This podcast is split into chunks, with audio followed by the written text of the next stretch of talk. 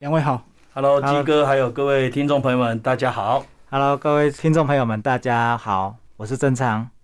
我是比较胖的那一个昌哥，因为叫大家可以叫我阿昌。对，好，那一个昌哥，一个阿昌哦，两位对都是呃名字都有昌。那我们今天就来为大家介绍你们一起合著的新书哦。那一样一开始两位都先自我介绍一下，来昌哥先自我介绍。好，谢谢。那跟啊、呃鸡哥也算是好几年的认识了哈，所以每次呢有出版新书的时候呢，我都会拜托鸡哥呢让我上个节目啊打打书啊，因为鸡哥的呃听众朋友呢优质的啊，所以我特别喜欢来上。那我呢在这本书里面呢。很特别的是，我叫郑昌，那另外这一个作者呢也叫郑昌，所以呢，我习惯介绍我自己呢，我喜欢讲板桥逢迪所昌哥嗯，啊，那鸡哥一定知道，逢迪所的特色就是光头对，啊。那我除了光头像，其他都不像逢迪所， 哈哈哈。对，很开心啊，这是我的第五本书，但是呢，是我跟阿昌合作的第一本书。那我们相信这不会是最后一本啊，我们应该还有机会。很开心今天上这个节目来分享，谢谢。好，那阿昌介绍一下。好，那各位听众朋友们，大家好，那我是郑昌，那我今天也是很荣幸有机会受到昌哥以及鸡哥的邀请，能够来到这里跟大家分享一下我们的新书。那我本身目前是从事教育训练培训的工作，也有做业务销售的部分。那目前也是属于在东方帝国鼎长建设担任啊、呃专业训练的讲师，以及做一些啊、房地产的一些团队领导的部分。那其实像这一次，其实有机会出这个书，其实也是希望我们能够把自己过去这些所学到的东西，能够化为一些文字，做一个一个就是做 SOP，甚至希望能够透过这本书来帮助到许多在从事业务销售的人，可以在透过能够少少走一些冤枉路。那我。啊、就是除了自己在做销售之外，自己本身也非常爱读书，所以也希望能够透过这个书籍的话，能够就是转化为一些内容，能够分享给各位。嗯，其实我觉得你们两位这样子一起合写会有一个新的火花，因为以前都各自在带自己的学生，对不对？那彼此要写这本书，就要常常会有很多讨论，就会有新的火花，对不对？是，嗯，没错，所以而且在写这本书的时候，我觉得有一个很有趣的点，就是一个题目出来以后，阿昌可能先讲了五个东西啊，我也讲了五个东西，结果发现呢有四个是一样的，大同小异。哎，这就是英雄所见略同了。嗯嗯嗯，是因为很多销售的手法或心法其实都大同小异，但是厉害就是怎么运用。是，对嗯对，那其实最主要还是差别在说，虽然我们有一些观念上是不谋而合，但是我觉得有一些经验上的东西，就是有一些差异化各自了分享各自对不同没错了。所以我觉得，其实这一本书其实给人家感觉会比较像是一本故事书，因为它累积到许多一些一些经验。经验值，但因为都是用故事去做呈现，其实大家读起来会比较比比较轻松，因为人们喜欢听故事嘛，但是不喜欢听道理嘛。对所以对这本书就会用很多的一些失败经验也好，成功经验也好，转化文字，让人家读起来是非常轻松的。而且我觉得这本书也是你们彼此在回顾你们过去从当初怎么进入培训界一直到现在，对不对？是的，是的，嗯，等于是把自己过去的人生再回忆录回顾一 下，对对。因为我像我从事销售工作已经超过十五年的时间了，那事实上我就是把一些就是过去的一些经验化化为文字啊，因为其实这些东西事实上有一些故事，其实是是能够能能够激励到很多一些就是观看的读者的。对，过去一定会有很多失败的经验。是嗯，好，那其实这本书呢非常简单，就是四个章节架构，就是销售的四个步骤，对不对？你们已经把最困难的部分直接化繁为简。来，我们就从这个第一个步骤开始讲。一开始是提到领导者的业务销售的观念跟心态，这个好像是一开始最重要的事情。啊，对，我觉得其实就是，我觉得其实很多在从事业务销售，我觉得其实就是心法是很重要的一件事情，因为我觉得有目标路就不遥远了。其实很多的时候是缺乏目标，甚至也不知道如何在遇到挫折、遇到问题的时候如何去解决问题。那所以我觉得在心态面上，其实我们下足了功夫。那也是最主要是提提供一些，就是一些在心魔上面有一些碰到挫折上面，甚至我觉得上面写出了很多的一些动机的部分。其实有的时候你在为了呃，就是为了从事业务工作，其实从事业务工作本来就是一件很辛苦的事情。当然，会很多人从原来的上班族会挑战业务工作，最主要就是因为他希望能够收入无上限。对，那既然要收入无上限的话，那自然而然你也面对的挫折跟挑战一定会非常的多。那我像我过去常常跟很多朋友讲说，我正常没有什么优点，唯一的优点是什么？就是我的失败经验够多，所以我在里面谈了很多的心态，包含像我曾经有过一段婚姻也失败的婚姻，那也让甚至一些挫折，也告诉自己有一句话常常勉励自己，叫做彻底的成功是最甜蜜的复仇。甚至我觉得就是要有一句呃，就是脱逃，人家常常讲了嘛，动机最主要就是什么？逃离痛苦嘛，和追求快乐嘛。那其实在这个部分的话，其实描述的就会比较多一点。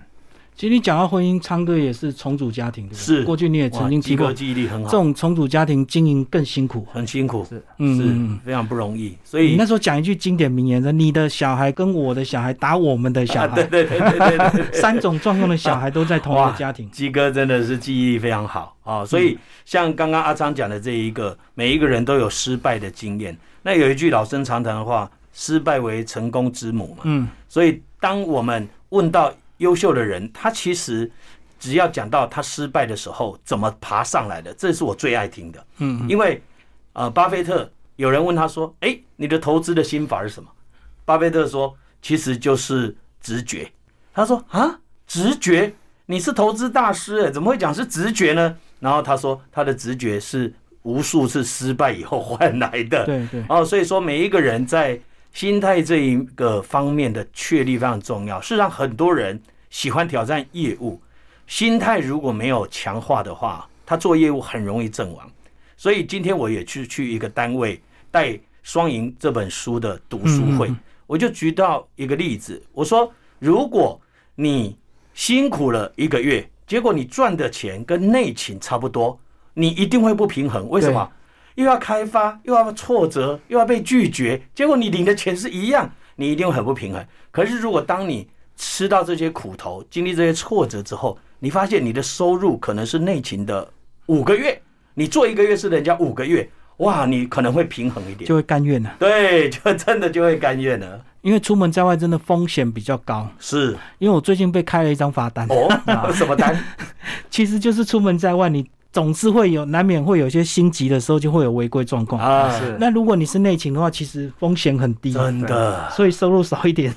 合理，是正常的。正常的，正常的。其实就像现在年轻人跑 Uber 一样啊，你跑 Uber 有时候你为了冲单，你就跑得快啊，有跑可能得快，常危常险你就违规啊，是危险跟违规，对啊其，实反而有时候我不觉得内勤的风险是最低的，嗯反而是内勤的风险反而是最高的。真的因为因为什么？因为你从哪的个角度看你的你的未来是由别人帮你决定的。嗯哦，我觉得在这个你人生的风险，啊对你人生风险，因为老板要要把你裁员就把你裁很员，有道理。而且内勤容易取代嘛。啊，对，容易也是取代。那业务其实都是看个人特质，尤其你的业务技技巧和心态准备好，其实你就算五十岁、六十岁也不怕找不到机会。而且公司裁员不会裁业务，对，业务最主要算是 最就主是要帮的公前司线，做是的获帮利公司来赚源钱嘛，是对对内勤反而都是公司的成本。嗯，对，对，而且我们看到很多超级战将，最后公司怕他那个绕跑，干脆把他抓入股，有可嗯能，就是不让他 走。真对的以免反而他一天跳槽公司里面收入最高的，除了执行长之外，最高就是都是业务，通常都是通常都业务是业务。哎，嗯对嗯对嗯，对。所以还是要好好学习，因为他的收入是很可很可被期待的。对是对好，那对里面对其实这一篇也有讲到一些呃目标，那目标如果太小，它就不值得追求。那到底设立目标要怎么样？里面有讲到一个非常实在，就是说你目目标一定要大到被人家笑，才嗯是值得设立的目标。啊，对，是这一段是九把刀曾经讲过的一句话，他说一个目标喊出来，如果没有被笑，就不得实践，不值得实践。他意思是说，如果我们挑战的都是我本来就做得到的，那不叫挑战。对挑战一定是你本来做不到的。嗯然后，譬如说我们奥运的时候，哇，我们喜欢去看比赛。你看我们的女神郭幸存，对，你看他一开拔的那一个目标是他可以拿到冠军的稳稳的目标，是但后来你我们有看，虽然挑战失败，但是那个如果成功的话，就又破了他个人的记录。嗯对对，没错。所以一喊出来这个目标，如果是你本来就做得到的，或者是说你喊出来这个大家觉得稀松平常，这个其实也没什么了不起。好、嗯所以说目标是也曾经有一句话这么论述目标的，就是没有目标的人一生都在为有目标的人工作努。努力是不是努力对，嗯，所以目标非常重要。那当然，这本书里面也有讲到很多怎么设目标啊，设目标怎么呃不要流标啊、怎么样才能达标，书中都有很精彩的解释。嗯，来阿张叔也补那充我一下，我这边面也也跟大家分享，我觉得有一句话，我觉得吸引我蛮大，影响我蛮大，就是你的心有多大，你的成就才会有多大。其实如果你的目标设得太小，事实上就举例，如果你的目标只是要要个六十分，或许你可能最后是连六十分都达不到。对，就像是其实很多像啊、之前啊，那我们念大学、念研究所的时候，如果你的目标只不过就是设为，哎，我只要入考上，你可能最后是落榜。对可是如果你设定的是什么，我就是要第一志愿，我就要台青交城，但是一旦你就算一有一句话叫艺不中，艺不远啊。对，对，我觉得说，事实上，我觉得要勇敢地去设目标，要向宇宙呐喊，因为其实说你真的就是你大胆的去设这个目标的时候，其实真的不用怕人家笑，因为你要很清楚知道你到底要的是什么。嗯，哎对，因为你讲出来总比那些不敢讲的人，至少你是有勇气，是是，而且是至少你尝试过嘛。是是那失败经验够多，总是会有成功的嘛。对，当然也不能像像放羊的孩子啊，每次喊了之后，每次都没有达标。但这对个不对地方哈、我真的要很称赞阿昌啊。嗯，阿昌在去年为自己今年设了很多目标啊，是哎、都达到了。一个一个来来，阿昌分享一下你今年到目前为止，本来去年设下，今年陆续达到的。好，那基本上我也可以跟大家分享。那我在有有听过人格特质的话，就会知道我是属于 D 型的人，就是属于老虎特质，人家目标讲导向 DSC 嘛，DSC 里面我属于 D 型的人。其实我是一个，如果缺乏目标的时候，我真的会人生不知道方向何从，何去何从。就像我去，我每年都一定会设定很明确的目标。嗯嗯就像我去年年底的十二月的时候，我就我就设定我今年要出一本书。其实这是我人生第一次出书。其实，在出书的时候，其实我是不知道怎么去下笔的，嗯甚至我不知道读者要的是什么，我其实都不是很清楚。但是我知道我要做这件事事情，所以在去年年底的时候，我也设定第一个我要我要出书，第二个我想要犒赏自己，再买一间房。嗯，再来呢，我设定目标，我要再买一台好车。嗯，还有呢，再来就是我设定自己目标是做什么，还有就是。呃，去结合更多的资源跟人脉，其实对这设定很多。尤其像我出书的时候，其实我那时候跟昌哥讨论，去年十二月，其实我就传个简讯跟昌哥说，昌哥我想出书，因为他过去已经有四本畅销书的经验了。嗯所以我这一次在出书的时候，我就当然就请教一些有经验的前辈嘛，我就问他出，哎、那当时我就跟他讨论蛮多的一些观念之后，哎、我们慢慢逐渐达成的共识。那我就告诉自己，OK，因为我做事我是比较急性子的人，我不喜欢拖拖拉拉。嗯嗯？结果您知道吗？我这本书其实我花多久时间写完？鸡哥，你猜猜看三个月，哎、真的、会 好猜厉害！三哎我个真月的三月份我就全部完成了，当然后面是有一些微微调了。昌哥过年都在放假啦，对他改，稿我在啊写书，因为我觉得这件事情就是我要的，我就是很清楚知道，我就是要完成这成件功特事情。质，这样，譬如说，好，那三月份完成，其实大概五六月其实就校稿完毕了，那接下来就是等着上市。像譬如说年收入目标，我像我今年年收入目标我设定是为四百万，嗯其实我在今年哎八月以前就完成了。嗯我也是觉得我就只能超前，我就告诉自己在超前。那当然也是，但是每一次目标达成，我其实我很鼓励大家，就是说，当你目标达成，你要犒赏自己一是的下你才会有下一个目标去前进，才会觉得有意义嘛，才有意义。要不然而如不是果为了赚钱而赚对钱。你赚钱那个都只是数字，所以鸡哥跟您报告一下，刚刚我们就是坐着他犒赏自己的新车叉六来的， 昨天才刚签的的，哎，哦，对对对，那还快四百万，对对对， 对。所以其实很多人都不敢梦想，哎对或者是不敢下下承诺，或者是不敢下目标。是对对对，像好像是一般上班族的通病。当然也不是说他们这个好好努力、安分的工作是不对，可是是你生活总是会有一些不一样的期待嗯嘛。也许你的目标不一定是赚钱啊，你是也可以让家人过更好没的错生活，嗯或者是以后出国旅游。所以目标可以有很多种。对对对，不是只有说啊，好像都是铜臭味这样子。对鸡对，哥跟您报告，我跟阿昌还有一个目标，嗯，这接下来这三五个月要减 肥，那这也是一个目标啊。对我已经减十公斤了， 啊，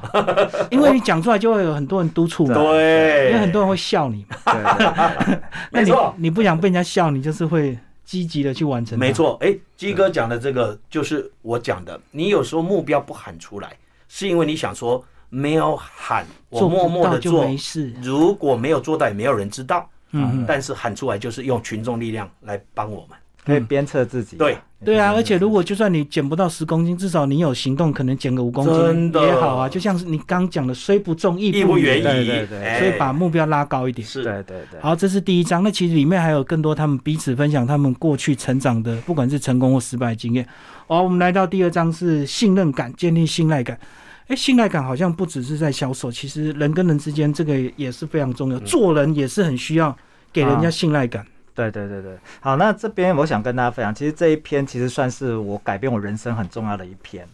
因为其实我们过去在销售，我们只想着说把我们东西卖出去，但是却忽略掉是客户买的是一种感觉。对，其实销售不是销售，而是让顾客相信你喜欢你。嗯对，销售的流程其实它就是一种相信的过程，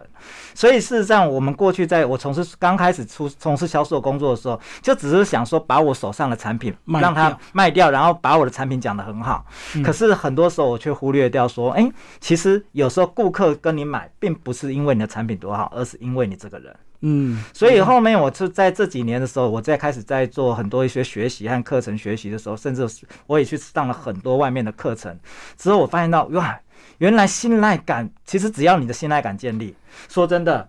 呃什么东西都可以卖。真的，你什么东西都可以卖，其实已经不是价格问题了。就像我从事房地产的销售嘛，像其实我的很客很多客户，因为第一个我可能有自己在外面授课，再加上我有拍 YouTube，嗯嗯，那事实上，很多客户慢慢对我产生信赖感对，有的时候其实有真的是有慕名而来的。其实那时候真的是在谈论的时候，谈房子的时候，有时候客户就直接很瓦塞，郑昌老师你说怎么说，怎么说我就怎么做。嗯，你说哪一间他就买哪一间对，就其对实了。真的是这样嗯完全子、的哎，信真的任这是这样间。不要，其他包起来。对对对，所以我，我觉得信赖感的建立其实非常，我觉得呃，如果在整个销售的过程，如果把信赖感呃占的比例的话，我觉得它基本上占九成。嗯，嗯嗯，呃，我觉得技巧已经不是这么重要了，只要你的技巧当然不要太 low 啦，但是就是说有基本的技巧在，信赖感，如果你九十分都建立起来，我觉得那个几乎成交已经不远了。对，你的信赖感会补足你专业上的不足。哦，绝对会。嗯，哦，像到讲到信赖感哈、你看，像我出了这本书，我马上跟阿昌说，我们哈、有机会要上节目。他说要上哪一个？我说上鸡哥的节目，为什么？信赖感。对，因为鸡哥他是很认真在经营他这一块，而且还会有一点里狗蒙拉点这狗，因为好几个平哎，台，好几个频道哦，我就觉得说哇，给我的信任感就会让我想要把这本书打输的第一场，那不啰嗦，就一定要来鸡哥这边。嗯嗯嗯，其实信赖感建立之后，你讲什么都是什么，对就好像现在网络上很多这种网红啊，对，为什么他什么都能代言，什么都能够业配？信赖其实就是他的粉丝信赖他，是，嗯，对，没错或。是喜欢他，对这对很对重对要对。所以这个其实是要长时间经营啊，的，对，它需要一点时间啊战战兢兢对对对，只不只不过这真的需要让第一个你必须要大量曝光。像有些人说，哎，我想要低调一点，可是低调说实在话，你低调低绝赚不到钱。那你事实上，我觉得有的时候是，事实上我会觉得说，可以让自己适度的去曝光自己。当然，你要建立个人品牌以及个人形象，这很重要。因为有的时候真的顾客在乎的是那种感觉，你必须要让人家第一个你的形象必须正面，再来呢，你缺少你尽量不要有一些负面语言，甚至当然你还要把你的专业去提升。其实这种信赖关系就很容易去建立起来。嗯，更重要的是，我觉得呃，现近赖信赖感有一个很重要关键，就是你尽可能去利他为出发点。哦，对你不能对先利己，啊你不对能你绝对什么是要都利只他想到自己的好处，对，客户会感觉得对到，，像是我像我自己在从事房地产销售，我事实上我很多时候都跟我的客户讲说，你不一定要来买买我们家建建设的房子，但是我一定会希望是你应该建议你有怎么样方法对你是比较好的，买到你适合的方式，对，买到适合的房子，我觉得比较重要。对，嗯而且信任感这个东西不只是销售，因为我们这本书讲双赢哈，其实副标题是东西这样卖，团队这样带。对，所以表示说，当你要带团队的时候，也是要营造这样的信任感。因为对我想，每一个做业务的人都不会希望一辈子都在做销售，嗯嗯，你到后来一定要走 leader，走管理做管理职层，嗯是 你一定要有一个团队，因为你单打独斗的时代已经过去了，你几个人多高者，你没有办法做太大，对所以说在带团队的时候，那个信任感也是一样，就好像我们在。篮球场上，如果你的队友有一个叫 Michael Jordan 的，我想最后一球你会丢给他，是给他去执行就对了，对，所以对当你的那一个信赖感出来之后，你这一个 leader 列车长喊要向右，大家就向右；向左就向左，不明白也会先跟，是因为信赖。嗯，所以信赖感不是只有对客户，其实对对内部、是对员工当然或者是对你的团队也是很重要。没，错，嗯嗯嗯。好，那第三个就是比较实际的操作面，对不对？就是是更重要的这个技巧面，这个你们去把它这个叙述出来。我们来讲第三个章节。好，好，那我们第三个章节就是比较对面对一些比较反多的反对问题的部分了。那事实上，很多都说，哎，如果我的家里没有，呃，我可能身上没有没有钱，没兴趣，对，啊我没兴趣，甚至我可能回去要问家里人。其对实这些东西，这比较属于技巧面的东西。对对对，那我觉得它比较像是一个公式。嗯其实我们因为这本书里面我们有拆解掉很多的公式，事实上让客户知道说，诶，如果你碰到这个问题，你通常要怎么样去回答，甚至你不不见得要急着回答客户的问题，你应该先了解知道他为什么问这个问题背后的动机是什么。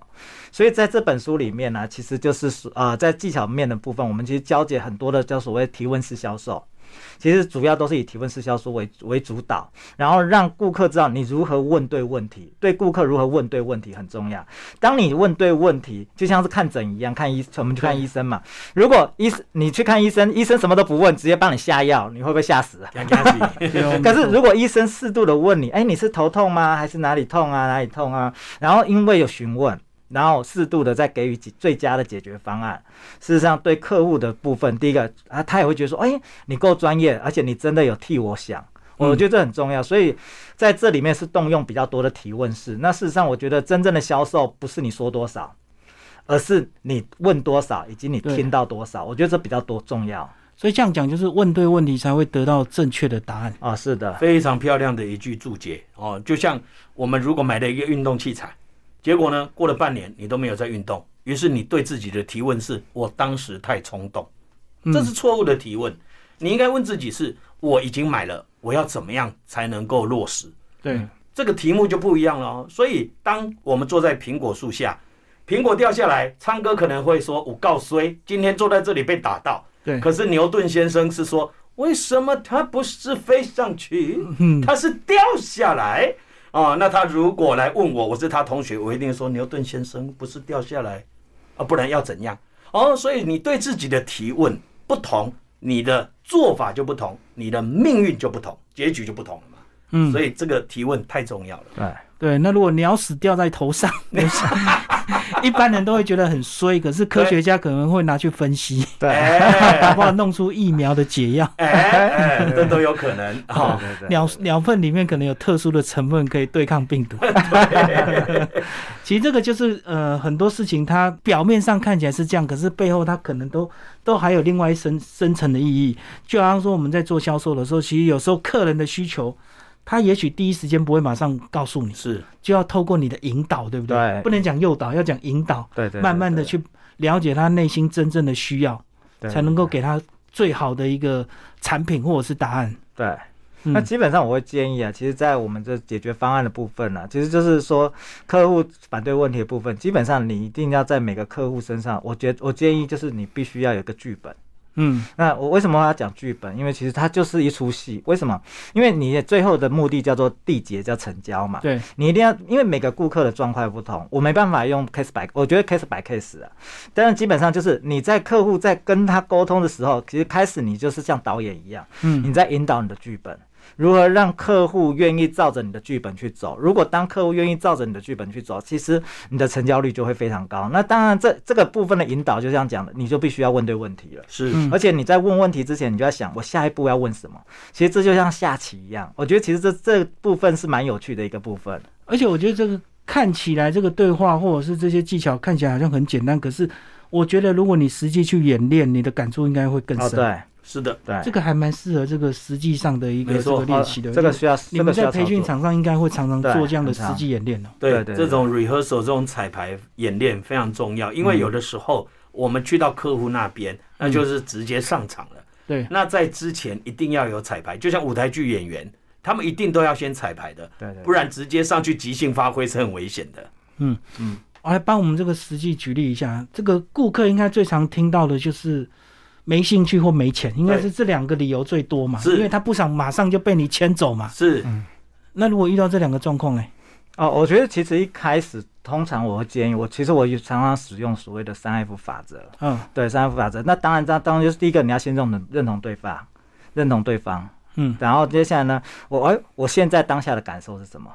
嗯，那我过去的感受又是什么？我我觉得其实是可以用这样子，就是因为如果当客户一开始有反对的时候，其实你要先认同，哎、其实我跟你过去的想法是一样的，呃，其实我也我也本来也是反对的，我本来可能对这房子我也是没兴趣，甚至我觉得哦哇、先买一认间同房客子，户的你一理定由要先等认同。我同觉理得心，任何活任何的回答，你必须先而不认是同吐槽，而不是怎么可吐能槽没钱，你不要急着解释 呃你开那么好的车，我觉得千万不能急着解释，我觉得千万不能客急户着很解不 释爽。对真对的对对，因为他可能没兴趣，故意装穷而已嘛。对对对，我觉得叫做调频率啦。嗯你要先把你的频率跟他对得到。对那接下来呢，先认接下来认同对方之后呢，然后把你过去的感受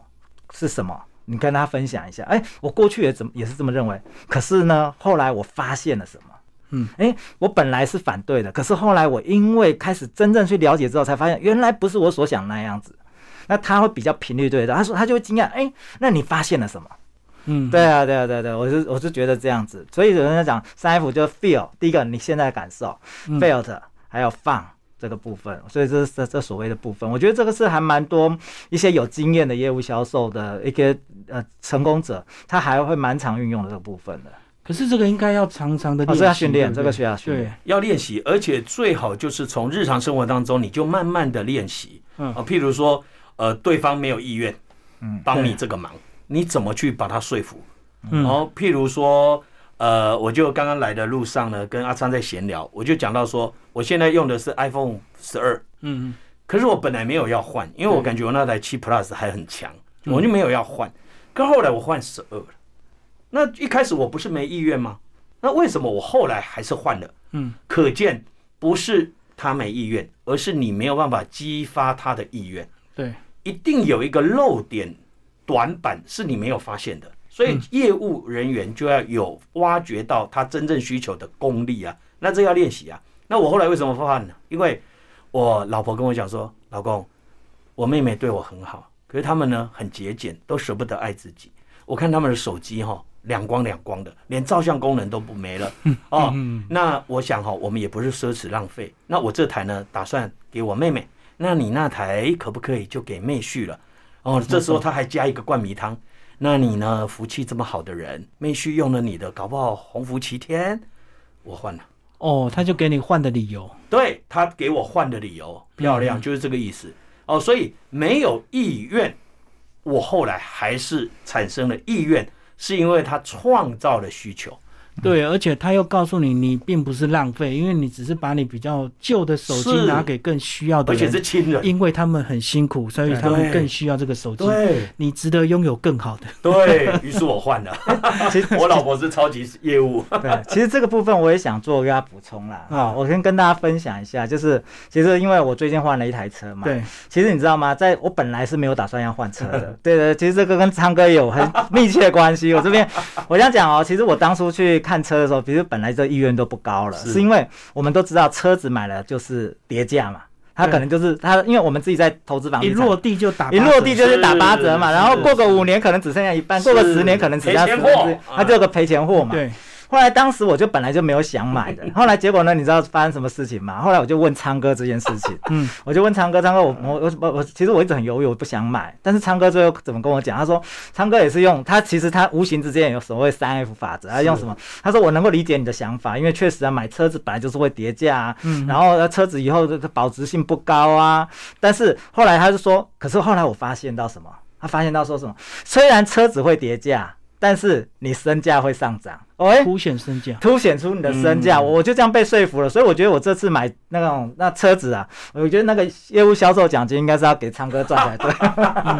谢谢。真的，我其实是那一通电话，我完全被说服了，所以我觉得业昌哥很厉害，就是说他事实上他能够触动到我的动机，他是甚至他跟我讲说，哎、你总不可能开着你那台破车，然后带我让你去跟着我去去谈业见务见朋这样友，子见一些是有一些有身份地位的朋友，那我觉得他其实就是一种不敢说说车车子一定能够代表什么，但是他事实上是有的时候人家也会看你的眼，看你的眼角度，因为阿昌两年前我就是用这样子说服自己买 POS 的，对，你这让我想起我二十几年买第一间小套房，是那个销售小姐也是跟我讲说，恭喜你买了这个小套房之后，你从此就可以努力赚钱了，啊，对对哇，因为你已收房经租安定下来安了，定下来对有了，就是我们讲的所谓的成家立立业。业对对是对你有了房子之后，你心定了，那你就可以努力去赚钱真了，的不用再努去力去赚钱租房子或是看房东脸色怎么样哦，。他这个话术有力量哦。 对啊，你 看，快三十年到现在，我印象那么深刻。可是你看房价翻可是三那时候倍了买的时候，我们也是很心痛，因为我们那时候才是二十几岁， ，OK，对，这所都以他是这一样子啊句话就击中你。真的，所以不是没有需求，而是你没找到他的需求。对对对对，每个人都有他的需要。对啊，啊其这实个要练习对每样商品，其实它背后都有它的动机是的啦。其实如何去让客户，其实我觉得其实销售并不难，而是如何找到客户真正背后的问题中的问题。是对我觉得它是就只要你找出它真正的问题，厘清它的原因的话，事实上我觉得成交并不难。所以这个部分我也要补充一段，就是说，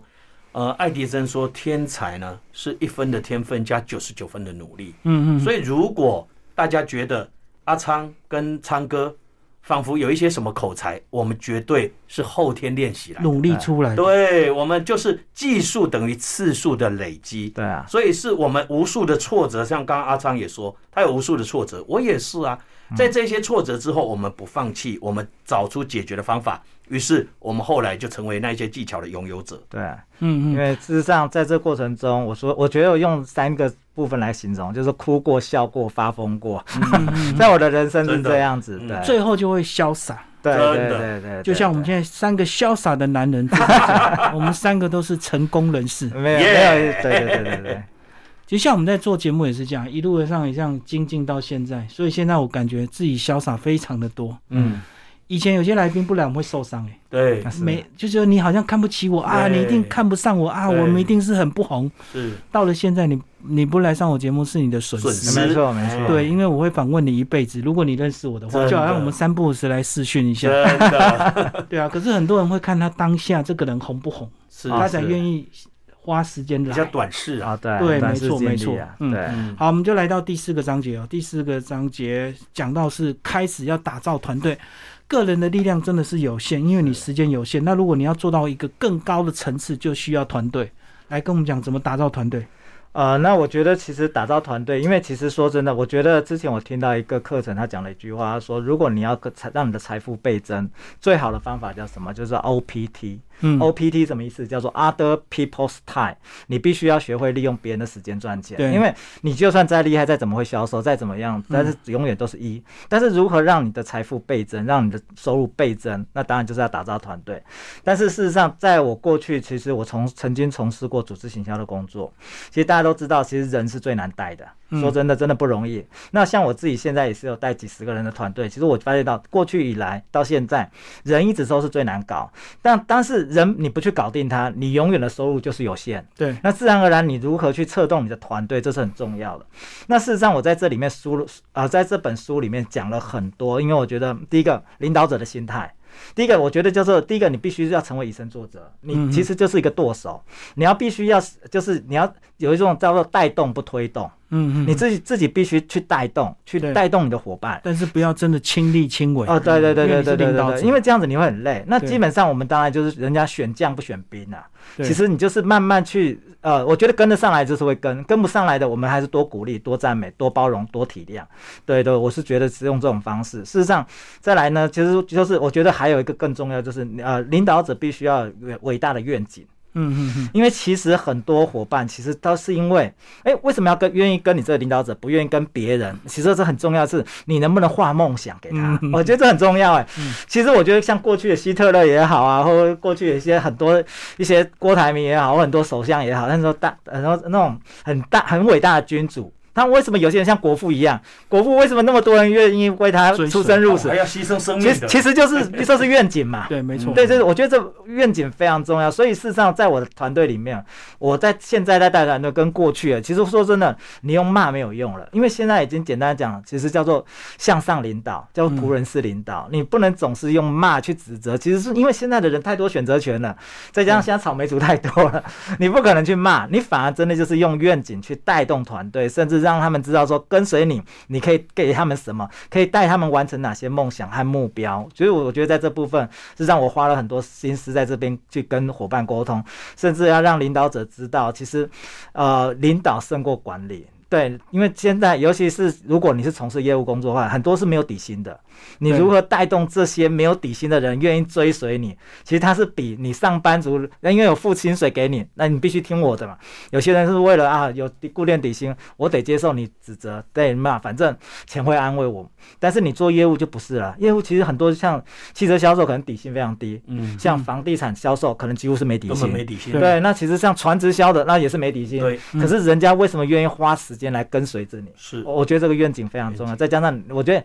领导者的领导力，甚至他所谓的一些心态面很重要。嗯，嗯，其实里面就有讲到啊说，有些人如果离开了，要么就是钱委屈了，要么对，就是心没受有委屈了。对啊，心受委屈，没有对成就感嘛。是对，嗯所以这个部分呢，呃，我回馈一下，就是马云，这是马云说的话。好，马云说，一个人会离开，要不就是钱委屈了不够，要不然就是心受委屈了。对，所以我在带人的时候呢，我有几个呃价值观。第一个价值观是我认为没有不会打仗的兵，嗯只有不会带兵的将；对，没有教不会的孩子，只有不会教的父母。嗯没有卖不出去的东西，只有不会卖的人。嗯，所以当我们有这样的想法的时候，就要很清楚知道，从 A 到 A 加这本书，这本书是很多人推荐的一本书，它里面有讲到一个第五级领导人，里面就讲到我们必须要有窗外跟镜子这样的逻辑。嗯第四级的领导人，哦，跟第五级领导人比，第五级领导人是最优秀的。嗯他在遇到事情不好的时候，他是选择看镜子，我出了什么问题？嗯为什么我没有办法把它带好？但是如果是另外一种的领导人，是看窗外，你们怎么了？为什么你们做不好？该讲的不是都讲了吗？好，但是如果是第五级领导人，在伙伴表现很好的时候呢，他是看着外面，你们真棒，我以你们为荣。嗯，但是其他的领导人是拿出镜子，这个时候我真棒。哇，那也叫搞，哦那不怪一闹柯林哦。所以我觉得这个就是镜子跟窗外的一个诉说。另外，我有一个价值观，就是孔夫子说的“有教无类，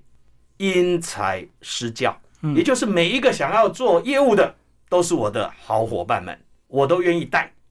但是呢，带法有不同。没错，没错，子贡是做生意的啊，口才很好。孔子就带法，就跟子路不一样。对子路好斗，匹夫之勇。好，宰予也是口才很好的，但是他有时候就说：“哎呀，朽木不可雕也。”但真的是如此吗？其实你仔细去看，孔子不是只有那一篇骂他，人家他其他篇也是跟他有很棒的互动。所以孔子是很典型的我一个偶像，就是说他对于每一个人的人格特质，他了若指掌。所以我们这本书里面也有简单的一个配句啊，阿张整理的非常好，嗯，就是有讲到人格特质，他是老虎，他是海要豚，先分析。嗯对，要分析，分析完之后，你带老虎跟带企鹅的方法是有不同的，这就是落实了孔子说的因材施教。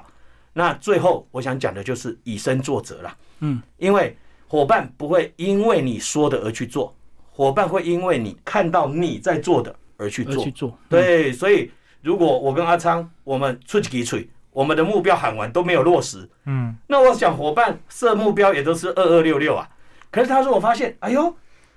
领导人喊说十个目标，八个都完成了，对。天哪！那他们不完成，好像也感觉怪怪的。以身 作则， 所以你这样子，你的减肥就一定要成功，哦没有成功至少也要一半嘛，对一不定对要，一定要， 目一定标要至少要达到一半，至少才能够以身作则真的。嗯，好，最后帮我们介绍这本书的推荐呢。哇，你们好多业界的朋友同好都帮我们这本书做推荐。好，那其实这本书，其实上哦这一次当然有邀请到许多一些朋友，这样包包含像是第一个就是像陆守志老师，那陆守志老师他其实在教育界界是非常有名的，他办过万人演讲。对，那事实上我跟陆陆老师，因为我听过他几次的课程，我觉得他的张力很够，而且我很喜欢他的他的风格。嗯所以我觉得事实上我最近跟陆陆守志老师也是蛮蛮多密切的一些合作。那另外像是改变我人生，其实很重要的另外一个老师，就是目前其实教育培训做的还蛮大的，叫黄嘉欣老师。嗯嗯，他自己创立了一个所谓嘉欣成长营。对，那事实上，我这在三年前因为听到他一堂课程。改变我的人生，改变我的思维。所以我是觉得说，像所以那时候开始跟嘉欣老师有一些嗯跟有一些互动了，我觉得还蛮开心的。当然，我觉得他的一些使命感是也是让我觉得很我很欣赏，而且刚好也是 Key 我们 Key 跟我蛮合的。嗯，那另外像这次也有找到爱美普训练的总经理，像那个吴百宏老师。那事实上，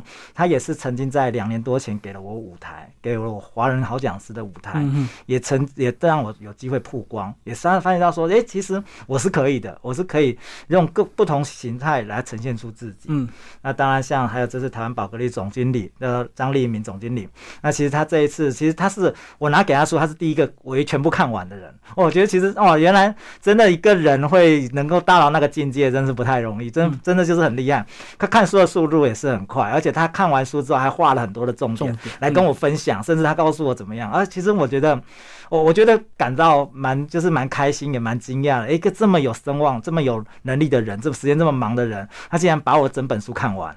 对对对，是当然包含还有一些像这是我那个之前那个三三五零二地区的一个总监叫赵时光总监，其实他也是我一个很重要的贵人，因为他提醒我提拔我一些给我一些观念和知识，我觉得这还不错。对，以上是，那我这边呢也有请到了好几位好朋友来帮我写推荐序了哈、沈大哥，沈村长，沈大哥呢，他是立光科技的董事长，嗯嗯他也是我生命里面很重要、很重要的一个贵人。诚如刚刚鸡哥说的，我是重组家庭，当时太太癌症过世之后，我得到忧郁症啊，嗯也是这个沈大哥啊，他真的是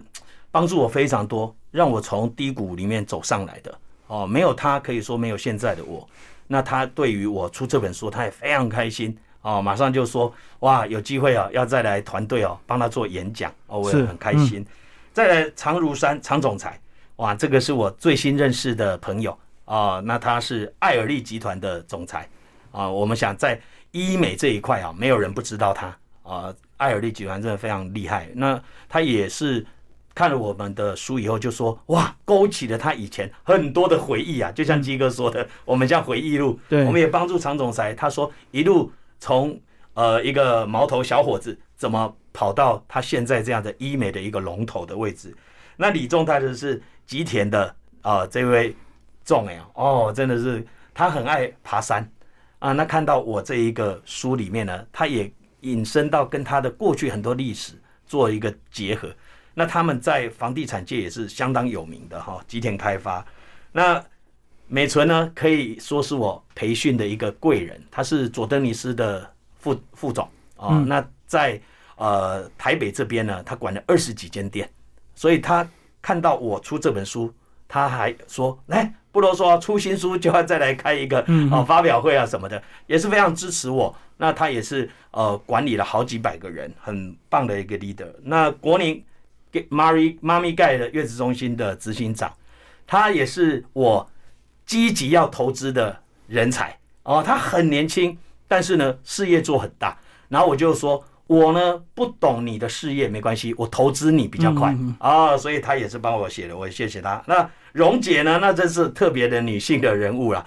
这个板桥哦，房仲里面没有人不知道，全国不动产在这两年，板桥他带的是可以说是第一名啦。嗯，哇，人数从五六十个人倍增到现在一百，应该有三四十个了。哇，很厉害。那他也是很支持我，他长期就是我如果要办培训的话，他场地都是说昌哥，你只要我没有用到的时候，场地都借你赞助嗯哦赞助，我真的很感动。那呃也是双赢，你看这个呃阿昌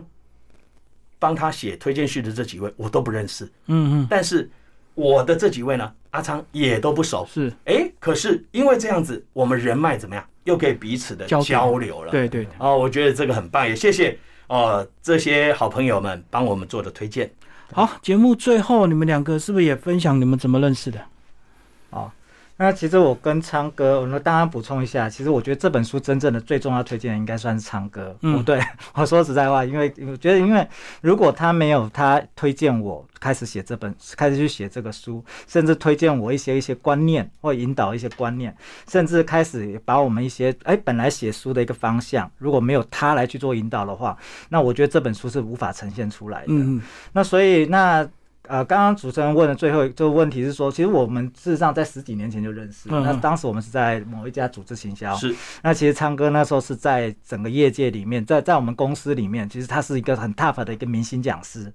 那其实当时我还年轻，那时候我听过他演讲，哇，他的演讲非常的精彩，嗯嗯，那而且很很有趣，又很好，很好，很好吸收。所以也就是说，开始那时候对昌哥是非常有印象的，而且因为我们名字只差，我们名字姓不一样，但中间音一样中，间中间也不太一样，但中间它是政，啊它是政，那啊是政治标志的政，那是我我是政府的政，只差一个。对，事实上我那时候觉得说，哎、我开始跟昌哥有一些合作的时候，我就觉得哇，这太开心了。有一句话就是所谓站在巨人的肩膀上啊。嗯嗯对，所以我当时那时候认识之后，但虽然我们中间有一段没有联络了，可是我常常看到昌哥在他的呃动态啊动态里面，嗯，其实他写了很多的一些东西，甚至我觉得他是一个很感性的人，甚至我觉得他是一个很正向的人，甚至我觉得说在他身上我看到希望和力量，所以我觉得说，今天如果不跟这个人合作，啊其实是我莫大的损失。